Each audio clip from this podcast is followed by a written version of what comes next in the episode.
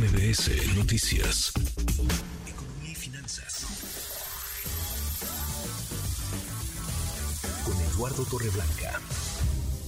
Lalo, qué gusto, qué gusto saludarte, ¿cómo estás? Igualmente, Manuel, me da mucho gusto poder saludarte y poder saludar a las personas que nos escuchan. Buenas tardes. Muy buenas tardes, Lalo. Los precios de los alimentos y la importación de granos, de carnes eh, de parte de México. Lalo, ¿cómo lo ves?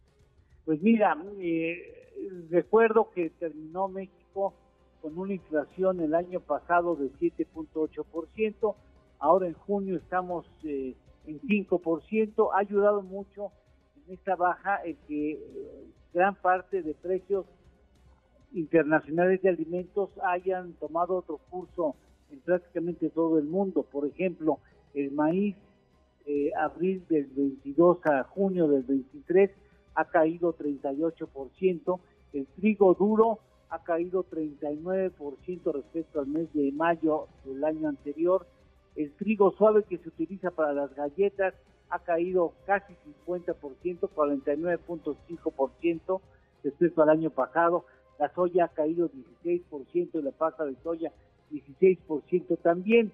Esto apoya la estabilidad de los mercados domésticos, aunque por el momento no hay una reducción en el precio del pan o de la tortilla y difícilmente va a haber, porque hay otros componentes para la fabricación del pan o de la tortilla que intervienen y que en su momento fueron muy castigados. Lo cierto es que las importaciones están aumentando 15% en volumen y 21% en valor en cuanto a carne se refiere. La balanza comercial de bovinos es superavitaria, pero va cayendo. El porcino reducimos eh, reducimos 15% las exportaciones y el precio ha caído 16%, bajan las exportaciones 49% y las importaciones incrementan 14%, es decir, estamos acusando la dependencia alimentaria porque la producción en México no avanza lo mismo que avanza el consumo y eso exige que las importaciones crezcan tanto en cantidad como en valor. Ese es un asunto que el gobierno tendrá que vigilar porque esto está lejos y nos aleja cada vez más de la autosuficiencia alimentaria. Pues sí, hay que ponerle el ojo, la lupa a este a este tema, Lalo. ¿Tenemos postre? Claro que sí, desafortunado. El país más pobre del mundo, Burundi, mm.